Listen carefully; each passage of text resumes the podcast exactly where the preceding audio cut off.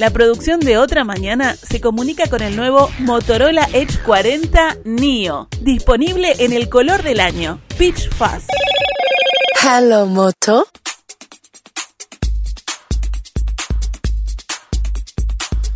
El Consejo Directivo Central de la Educación Pública aprobó el calendario de actividades para el año lectivo 2024 en educación primaria, secundaria y técnico profesional. En educación primaria, los escolares iniciarán el año lectivo 2024 el próximo 4 de marzo. Las vacaciones de invierno se desarrollarán entre el 1 y el 5 de julio y el receso de septiembre será del 18 al 20. Las clases culminarán el 13 de diciembre de este año. También se ha definido el calendario para secundaria, donde las clases comenzarán el en el mes de marzo justamente. Además, este comienzo de año lectivo 2024 guarda una característica muy especial que tiene que ver con el cierre que se han producido en los últimos días de algunos colegios privados. Sobre eso, la ANEP está interviniendo, está cambiando ciertas ordenanzas internas, buscando analizar esta situación justamente y por qué se ha generado. Además, y también vinculado al comienzo del año lectivo 2024, se está realizando la elección de horas. Y si bien se destaca desde la ANEP como un éxito este proceso, desde los gremios de la educación, nuevamente hay críticas para este mecanismo. Vamos a conversar sobre esto en nuestra entrevista central con la doctora Virginia Cáceres, presidenta del Consejo Directivo Central de la Administración Nacional de Educación Pública. Doctora Cáceres, buenos días, ¿cómo le va? Buenos días, Francisco, un gusto estar contigo. El gusto es nuestro. ¿Cómo vienen los preparativos para el comienzo del año lectivo 2024? Bueno, venimos trabajando fuertemente, poniendo en orden, digamos, la casa, este, poniendo en orden los centros educativos desde el punto de vista de la infraestructura, haciendo los, este, la distribución de los kits escolares, de los libros, poniendo toda la casa en orden para que el 4 de marzo se puedan abrir las puertas y recibir a todos los niños y niñas en las mejores condiciones. El hecho de que ya se ha aprobado el calendario inicial les pone una fecha límite, digamos, para poder este, llegar con, con todos los servicios en orden. ¿Se llega en todo el país y en todos los subsistemas, doctora? Sí, eh, nosotros el calendario de, año lectivo 2024 lo aprobamos a fines del 2023. Es una modalidad que siempre se tiene. Eh, más o menos eh, tiene se respeta el digamos el calendario histórico que, que presenta la ANEP y cada uno de los subsistemas. en esa administración con algunas particularidades que tratamos de insistir en que las fechas sobre todo que tienen que ver con los periodos de receso, ya sea vacaciones de julio o de primavera, tratar de coincidir en todos los subsistemas y que sean en las mismas fechas pensando en aquellas familias que tienen hijos en, eh, en los distintos grados y en los distintos subsistemas. Pero sí, este, perfectamente estamos poniendo a punto todo y vamos a llegar con muchísimo entusiasmo en un año que presenta nuevos desafíos, pero que los estamos afrontando con, con el mismo entusiasmo que, los desafíos de, del 2023. Doctora, años anteriores había debate con respecto al estado de inicio de los centros educativos, tanto en primaria como en secundaria. ¿Cómo se está hoy desde ese punto de vista? ¿Te referís al punto de vista de la infraestructura? Exacto. Nosotros en la NEP tenemos, esta administración generó un plan de mantenimiento que de los centros educativos que no teníamos eh, anteriormente. Ustedes imaginen que entre todo, entre toda la NEP, todos los subsistemas, estamos hablando de 2.700, casi 3.000 eh, centros eh, en donde funcionan centros educativos, espacios edilicios en donde funcionan centros educativos, en donde muchísimo tiempo no hubo un plan de mantenimiento de esos centros. En algunos casos son estructuras muy antiguas que, por supuesto, si no se les hace un mantenimiento acorde, el estado de deterioro se, avanza mucho más rápido. en el 2021 se realizó este plan de mantenimiento que lo venimos haciendo durante todos estos años, en coordinación inclusive con algunos otros organismos del Estado, con el Ministerio de, de Transporte, eh, con MEVIR, y, y, eso nos ha permitido tener un margen mucho más amplio en cuanto al, al estado de situación al inicio de clases hace varios años que la NEP no presenta grandes este, dificultades desde el punto de vista de, la infraestructura y este año tampoco va a ser la excepción. Doctora, este que comienza es el segundo año de la transformación educativa, digamos, una transformación que impulsó Robert Silva cuando era presidente de, la Administración Nacional de Educación Pública. Eh, la primera pregunta es, ¿qué evaluación hace del año pasado, del año que se terminó, del 2023? ¿Cómo fue la implementación? ¿Qué balance hacen del mismo? Bueno, el año 2023, por supuesto, como todo año en donde se inicia un gran cambio como el que se plantea la, en la transformación educativa, tiene distintas instancias y distintos momentos, digamos.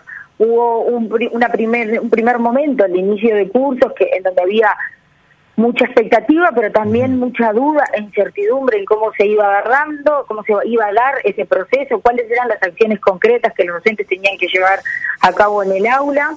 Pero a medida que fue pasando el año y que los docentes empezaron a apropiarse de, la transformación, eh, todo empezó a fluir con mucho más naturalidad y pudimos terminar el año con una implementación tal cual la habíamos diseñado y pensado, esto es en todos los centros educativos que estaban pensados para que se llevara a cabo la transformación, con un nivel de adhesión de los docentes muy bueno, eh, con un proceso ya eh, hecho, eh, digamos, en donde eh, todas esas dudas e incertidumbres que al principio generaban un poco de, reticencia como ante cualquier desafío nuevo, fueron cediendo en el correr del año y terminamos con, un año muy interesante de muchísimo aprendizaje que por supuesto mostró cosas a, mejorar y ajustar en el marco de la implementación de la transformación, pero que nos dejó un saldo positivo y sobre todo y especialmente nos deja un bagaje y una trayectoria y una experiencia que va a habilitar a que este segundo año de la transformación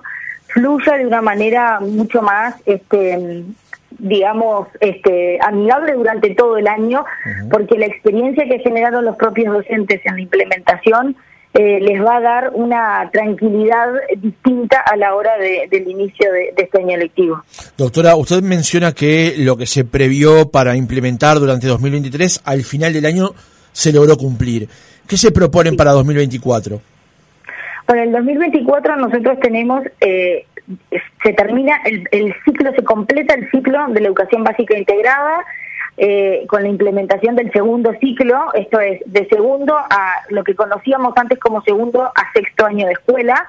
Esto se implementa este año y con eso completamos todo el ciclo escolar. Y además se inicia eh, la implementación en el primer año de bachillerato, que también hay muchas expectativas y muchos desafíos puestos ahí. Ustedes saben que la educación media superior es donde en Uruguay tenemos un problema bastante importante en lo que tiene que ver con la retención y con el egreso de los estudiantes y si bien estamos mejorando, eh, la apuesta grande es la transformación educativa, así que ese es el desafío de este año y son los objetivos que, nos hemos planteado. Pasándolo en limpio, doctora, eh, ¿qué es lo que van a ver hoy o qué es lo que van a ver a partir de este año 2024, justamente quienes vean esta segunda etapa o nueva etapa de la transformación educativa? Bueno, lo más importante va a ser el primer año de bachillerato, si bien, como decía, a, partir de segundo año de escuela y hasta sexto también empieza a implementarse, pero ya esos docentes son los que vienen eh, trabajando en, en, el 2023, por lo tanto va a ser va a fluir de otra manera esa, esa implementación, la gran expectativa y la novedad, digamos, si se quiere, porque es un grupo de docentes y de estudiantes nuevos que inician una, eh, eh, un nuevo aspecto de la transformación educativa, es este primer año de bachillerato. Usted mencionaba recién que los docentes a lo largo de 2023 se terminaron eh, apoderando, digamos, y le hicieron suya a la transformación. Los sindicatos de la educación tienen una opinión bien distinta con respecto a eso. ¿Cómo terminó siendo el vínculo entre la ANEP y los docentes, la ANEP y justamente quienes implementan los cambios de la reforma educativa? Bueno, creo que acá hay que, hay que diferenciar dos aspectos, ¿no? Por un lado es el vínculo y el relacionamiento con los docentes eh, sindicalizados, que representan a los docentes sindicalizados, y otra eh, es esto que yo me refería, que es lo que hacen los docentes, más allá de si integran un sindicato o no, sino que lo hacen adentro de las aulas porque están convencidos de que, de, que la transformación hay que llevarla adelante. Nosotros el vínculo con los sindicatos siempre ha sido un vínculo cordial y correcto como el que se debe tener, de diálogo y abierto. Eh, por supuesto que con muchas diferencias, a esta altura que estamos terminando la administración, no hay ninguna novedad, que hay diferencias eh, estructurales en lo que tiene que ver con la transformación educativa, que inclusive no habilitan a, profundizar en algunos aspectos porque hay diferencias básicamente en la educación competencial. Eh, pero sin embargo sí en todas las otras cuestiones que tienen que ver con la gestión y con el funcionamiento propio, podemos sentarnos a, conversar y acordar y a trabajar en conjunto sin ningún tipo de problema. Distinta es la situación de los docentes, que algunos de ellos estarán sindicalizados y otros no, pero que nos referimos al grupo de docentes que son los que en definitiva llevan a las aulas este, la implementación de la transformación, son los que terminan haciendo que las cosas sucedan con su trabajo cotidiano en, contacto directo con los estudiantes. Y nosotros la verdad es que del, del, balance que hacemos, más allá de que por supuesto siempre hay cosas para ajustar, sobre todo cuando se hacen transformaciones tan grandes de políticas públicas, en donde la implementación se debe ir ajustando a medida que va avanzando, pero en términos generales nosotros vimos este de manera muy positiva como los docentes fueron eh, incorporando eh, estas nuevas formas de, inclusive de programar sus clases, de este, registrar eh, lo que sucedía en las aulas y, inclusive en los cursos mismos de la transformación. Doctora, la, la, educación secundaria en Uruguay está hackeada por varios problemas. Menciono dos y seguramente me quede corto que son la deserción, por ejemplo, y la falta de equidad. ¿Esta transformación educativa va en el camino correcto para subsanar esos problemas, llamémosle, estructurales que tiene el sistema? Bueno, eh, nosotros es verdad que tenemos un problema muy serio en educación secundaria, donde tenemos, digamos, el nudo del conflicto. Hemos logrado eh, cumplir con las metas que la ANEL se había puesto en referencia a la, el egreso de educación media superior y educación media básica pero sobre todo en la educación media superior, que es donde eh, tenemos el, nudo más grande. Y así nosotros, la el año pasado este, llegó a casi el 51% de egreso de los estudiantes, lo cual es, es un número muy bueno y, y que, si bien, por supuesto que el desafío es inmenso porque nos queda muchísimo camino por recorrer, pero para los números que teníamos que rondaban en el 47-48% históricamente, la verdad es que ha sido un, un, salto importante. En lo que tiene que ver con la inequidad, por supuesto que es un, es un problema que tiene la, la, educación desde hace muchísimo tiempo y en ese sentido sí, estamos apostando a la transformación educativa y sobre todo y especialmente a los centros María Espínola, que son los centros que vienen como a atender de una manera más focalizada eh, la inequidad del sistema, trabajando en los quintiles 1 y 2, esto es con las poblaciones eh, socioeconómicas más, vulnerables, con un modelo de liceo en donde tienen jornada completa, donde se trabaja por proyectos, donde hay otras figuras que se incorporan al centro para poder este, hacer un acompañamiento no solamente a los estudiantes, sino también al equipo directivo y a los docentes en lo que tiene que ver con la gestión propiamente dicha y en donde los docentes también tienen una estabilidad eh, laboral porque allí están eh, eligiendo horas por tres años. Así que se están podría enumerar otras acciones que se están haciendo, pero en el marco de la transformación educativa, los María Espínola son eh, eh, la gran apuesta de esta administración como una de las de las herramientas para trabajar sobre las inequidades del sistema. Le, consulto nuevamente por un dato que usted daba recién. Mencionaba que el promedio de egreso de la educación media superior estaba en el 47-48% y que ahora registra un 51%, ¿es así? Sí. Y, y usted mencionó que... 50,9 más o menos. Y usted mencionó que este es un salto importante, son dos puntos nada más. Bueno, pero para los números que nosotros tenemos un problema histórico y estructural. En educación, mover las agujas eh, para tener eh, grandes eh, saltos, digamos, en, porcentual es muy difícil. estamos hablando de, de, problemas estructurales y de personas. Por lo tanto, aunque parezcan pequeños movimientos, esto habla de un trabajo muy importante y, significativo.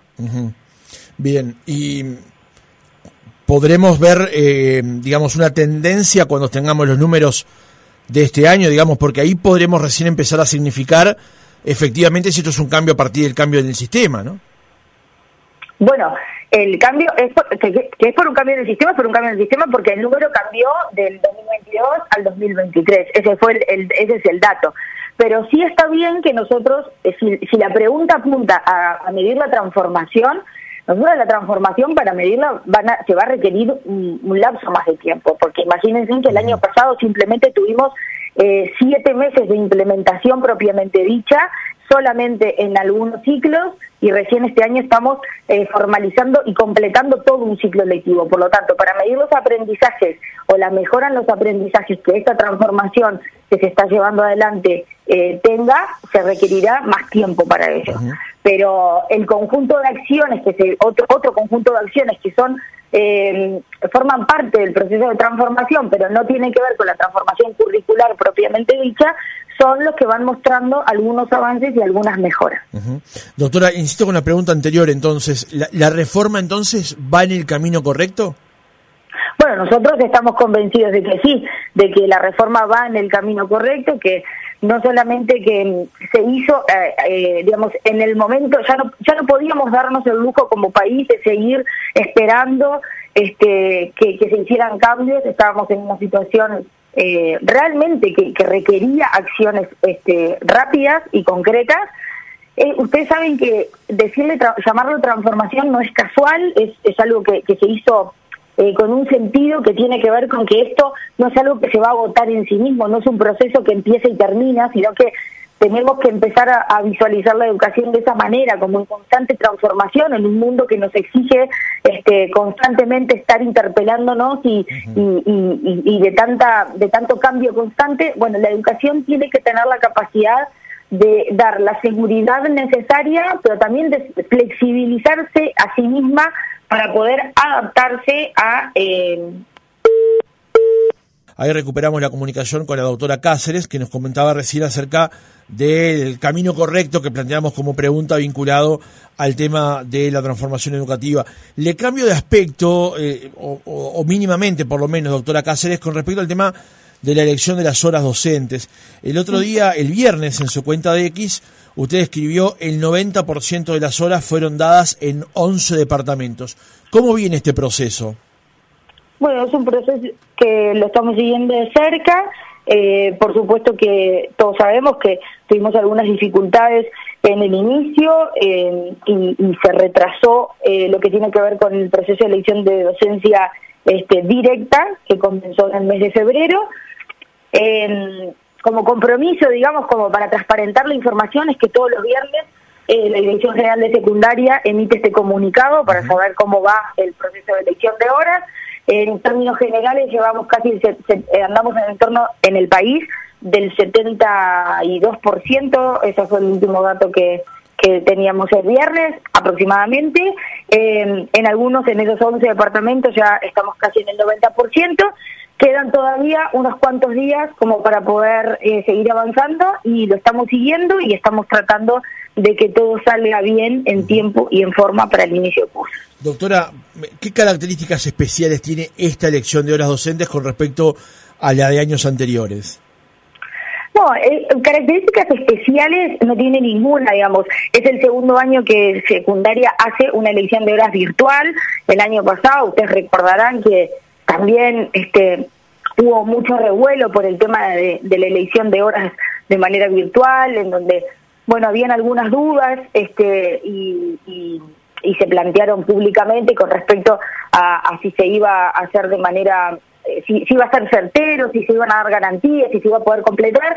El año pasado finalmente se hizo de esa manera por primera vez, funcionó muy bien, este año se está haciendo por segunda vez y, la característica es que justo secundaria coincidió en que hizo eh, eh, concursos para efectividad de docentes, concursos que hacía más de nueve años que no se hacían.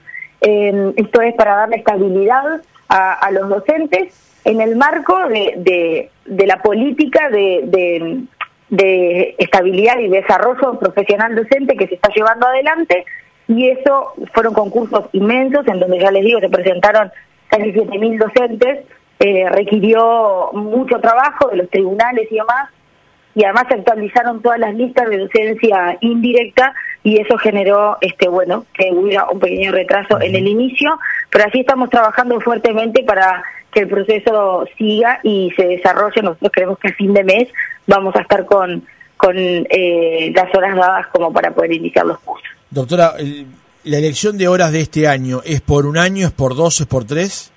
Depende, depende del centro educativo y depende de los departamentos. En los centros María Espínola es, es por tres años y en, el, en seis departamentos del país en donde eh, se hizo un proyecto, eh, el plan piloto, digamos, que iniciamos en el departamento de Flores, se extendió a cinco departamentos más y en esos cinco departamentos también en todos los centros educativos eh, de media se elige por tres años. ¿Y por qué hay que ir por etapas, doctora? ¿Cómo, perdón? ¿Por qué hay que ir por etapas? ¿Por qué hay que ir por algunos departamentos que elijan por más tiempo que otros? No, eso no fue, no es que tenga que ser así, sino que eh, esta administración cuando empezamos, iniciamos en el 2020 el proceso eh, camino a eh, dar estabilidad eligiendo horas por más de un año. ustedes saben que el proceso de elección de horas en secundaria, especialmente, es es un proceso que es eh, muy engorroso, que es una maquinaria casi de reloj suizo, en donde una cosa debe ir coincidiendo con la otra y por lo tanto no queríamos este, pensar al sistema, sino que se fue haciendo de manera progresiva para que ir midiéndolo también, porque es un cambio muy grande este, y que tiene un impacto también en, en todo el proceso de elección y demás. Entonces quisimos ir midiéndolo para ver cómo avanzaba y por eso se fue haciendo gradualmente. El objetivo es que en Montevideo y en todos los departamentos del país se puedan elegir a eh, horas docentes por más de un año. Exacto, el objetivo final es poder universalizar para los docentes efectivos la elección por más de un año. No se va a llegar en esta administración de gobierno. Creemos que sí. Eh, apuntamos nosotros el año pasado, fin de año, este, en instancias de negociación con, el sindicato, eh, se intercambiaron algunos documentos ya de cara eh, a la universalización de este sistema. Se frenó un poco porque habían algunas dudas y algunos aspectos muy técnicos en los que entendimos que era mejor profundizar, pero seguramente en este año, una vez que inician los cursos, va a ser un tema que va a estar en agenda porque el objetivo es poder, sí, este, para el año 2025 dejar instalado eh, la elección de de un año. Se, lo planteaba porque usted mencionaba que se hizo el año pasado en un departamento, ahora se pasa a cinco. La pregunta apuntaba a ver si se logra pasar de un año a otro a 14 departamentos más. No, el año pasado no se hizo en cinco, esto arrancó en el 2020, que arrancaron con los todos los María Espínola que comenzaron en ese año, más el departamento de Flores. Al año siguiente se sumaron todos los María Espínola nuevos, que eh, fueron en torno de cinco, eh, y los seis departamentos, eso fue en el 2023, eh, que terminamos, eran los seis departamentos en donde se estaba haciendo, más, si no me falla la memoria, en el entorno de 10 centros María Espínola, que también están distribuidos en Montevideo y en el resto del país. O sea, fue un proceso que se hizo gradual. Bien. Doctora. Y este año además aumentamos y este año estamos sumando 10 centros María Espínola nuevos.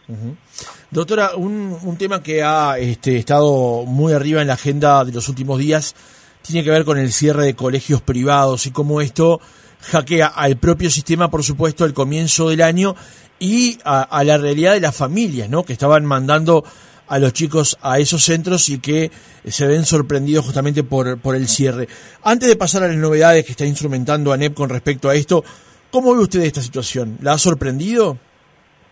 No, a nosotros como sistema educativo no nos ha sorprendido porque no es la primera vez que cierran colegios privados. Por supuesto que a nadie le gusta esta situación, pero eh, digamos, refiriéndome exactamente a la pregunta, no es una sorpresa.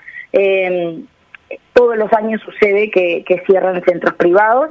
Eh, de hecho, la reunión que tuvimos con las asociaciones de colegios privados, las propias asociaciones nos dijeron que tampoco lo estaban viviendo ellos como un hecho atípico o llamativo, sino que estaba dentro del margen de, las situaciones normales que, que de cierre y de apertura de colegios, o sea que no lo estamos viviendo de esa manera de hecho, eh, el estudio de la ordenanza 14 no surge en este momento y por esta situación, sino que es algo que se viene trabajando también desde el año 2021. La ordenanza 14 que es la que regula eh, y la supervisión que tiene que hacer la NEP sobre la habilitación de los centros educativos privados eh, habilitados y autorizados. Eh, es una reglamentación que tiene 30 años, que solamente tuvo una actualización, pero que fue muy, muy menor, muy pequeña, y por lo tanto requería eh, una actualización porque eh, que se adaptara primero a la, realidad que tenemos hoy, pero además a, normativa posterior de carácter general que el país fue aprobando y que no estaba recogida en, en la ordenanza 14. Por lo tanto, en el 2021 se conformó un grupo de trabajo en la NEP eh, que empezó a trabajar en, en las modificaciones. Ese grupo entregó la propuesta y así como la entregó, nosotros se la entregamos a las asociaciones de colegios privados para que pudieran verlas y hacer los aportes que ellos entendieran en el marco, en entendido que ellos son quienes están allí y, y, que conocen y que pueden tener algunos aspectos que los vean con mayor claridad que nosotros, porque justamente son los que eh, están en estas situaciones constantemente. Ahora le pregunto por algún detalle, doctora, de la, de la ordenanza, pero déjeme volver un paso hacia atrás. Usted dice que no le sorprende y que las personas con las que consultó tampoco les ha sorprendido. ¿Hay algún patrón que se aplique general al, al cierre de colegios, digamos, a su ubicación? A la cantidad de, de chicos que estaban en el, en, el, en, el, en el sistema? ¿Hay algún patrón que explique el cierre? No, a ver, no hay, no es que haya un patrón que pueda adelantar situaciones de cierre. Estamos hablando de, en definitiva y al final del día, manejos económicos de empresas privadas. Eh, lo que sí, en este caso hay algunas características. A veces uno tiende a pensar cuando habla de colegios privados en las grandes instituciones. Eh, en este caso se tratan de instituciones que son muchísimo más chicas, que tienen mucho menos alumnos y que están en, en, digamos en zonas en donde eh, el acceso económico digamos es, es menor. Le planteaba esa pregunta, doctora, porque se ha mencionado con respecto a este asunto que podría explicarse por dos razones. Uno, por una situación demográfica y otro, por una razón que tiene que ver con los costos. Eh, el pago de la cuota para eh, que los chicos vayan a los colegios y cómo la situación económica ha fluctuado, digamos, y eso pudo haber afectado justamente la situación económica de los colegios. Por eso le preguntaba lo del patrón. Bueno, mire, esa, esa explicación habrá que habrá que pedírsela a quienes gestionan los centros educativos que cerraron, a ver cuáles son, indagar cuáles son las razones que los llevaron a, decidir el cierre. Eh, en términos generales, por supuesto, el país tiene una situación demográfica en lo que tiene que ver con la baja de la natalidad, que por supuesto impacta en el sistema público y también en el sistema privado, obviamente, y, tenemos cortes mucho más chicas y, eso tiene un impacto distinto, obviamente, en lo público que en lo privado. También es verdad que pasamos por dos años de pandemia en donde no hubo presencialidad y los colegios privados en algún punto también estuvieron flexibilizando, por lo que todos nos enteramos por los medios de prensa, flexibilizando las cuotas y demás. Eso habrá tenido un impacto en sus balances, no lo sé. Eh, creo que esas preguntas hay que hacérselas a quienes, a quienes, este, bueno, decidieron o entendieron que, tenían que cerrar eh, sus centros educativos. Doctora, cuando un colegio cierra, cuando una institución cierra, eh, ¿qué, ¿qué rol juega a partir de allí la NEP? Actualmente la ordenanza que nos rige, la ordenanza actual, lo único que dice es que el cierre del colegio privado, por supuesto que hay que comunicárselo a la NEP y que tiene que ser al final del año lectivo. Esto es, no puede cerrar a mitad de año y, dejar a los estudiantes sin un centro donde culminar su ciclo ese año. Eso es lo que establece la ordenanza hoy. El rol de la NEP es acompañar justamente la trayectoria de los estudiantes y garantizarles el efectivo eh, goce el derecho a la educación. Ese es el rol que tiene este eh, la educación pública, o más que la educación pública, la Administración de, Nacional de Educación Pública en su rol de supervisor y controlador de las instituciones. Doctora, ¿y cuáles son los principales cambios entonces que se introdujeron en la Ordenanza 14?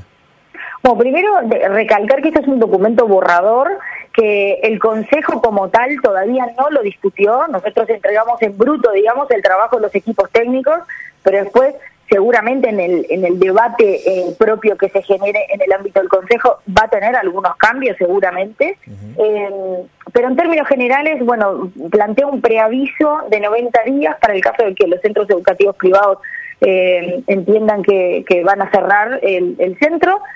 Ese, ese preaviso de 90 días es ante la NEP para poder, bueno, nosotros empezar a partir de sí intervenir.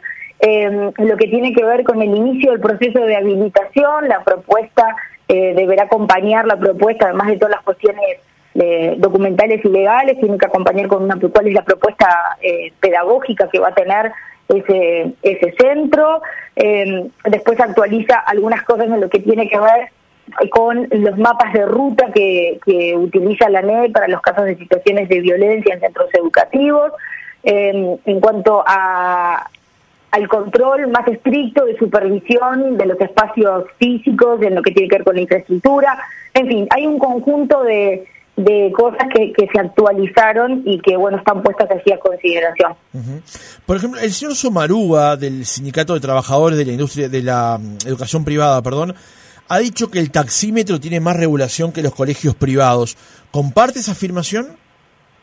No conozco 100% la regulación del taxímetro, lo que sí puedo decir es que em, la regulación de los colegios privados, en lo que tiene que ver, eh, lo que respecta a la NEP, hacía 30 años que no se actualizaba la normativa y por supuesto como en cualquier normativa, imagínese que 30 años es muchísimo tiempo y seguramente eh, haya muchísimas cosas que se han eh, quedado traspapeladas, digamos, en lo que tiene que ver con un control y una supervisión más estricta de centros que en definitiva están brindando educación.